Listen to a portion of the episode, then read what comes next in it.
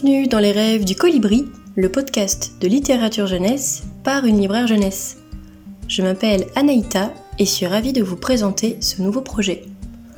En tant que professionnelle du livre depuis plus de 4 ans, je tenais à prolonger mon activité de libraire malgré cette période d'isolement et ainsi mettre à profit mon temps libre afin de partager cette passion qui me tient à cœur. Pourquoi donc la littérature jeunesse?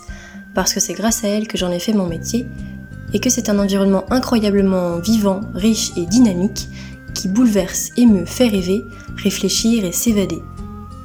La littérature jeunesse est un tout qui ne cesse de surprendre et pas que les enfants. Cet espace sera avant tout consacré aux albums jeunesse. Je suis très sensible à l'objet livre, aux illustrations, et souhaite explorer ce lien si particulier, indicible, qu'il existe entre texte et image.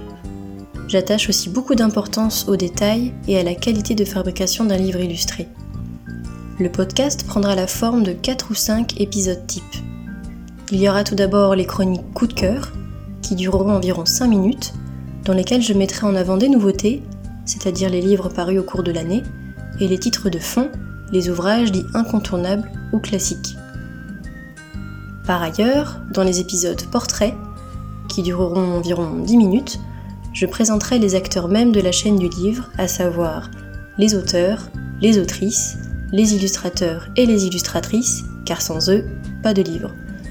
Ils sont en effet les piliers mêmes de la création, et c'est crucial de soutenir leur travail. Par extension, je présenterai aussi certaines maisons d'édition qui se distinguent de par leur catalogue et leurs engagements sociétaux. À titre exceptionnel, je chroniquerai sous forme d'épisodes hors série quelques premières lectures et bande dessinée. Enfin, je profiterai de ce média pour faire la lecture d'histoire, l'heure de l'histoire ou l'heure du conte. Chaque épisode sortira le mercredi, le jour des enfants.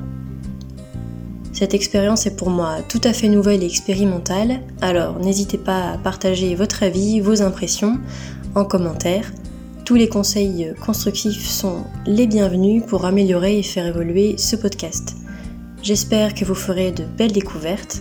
C'était Les rêves du colibri, le podcast de littérature jeunesse par une libraire jeunesse.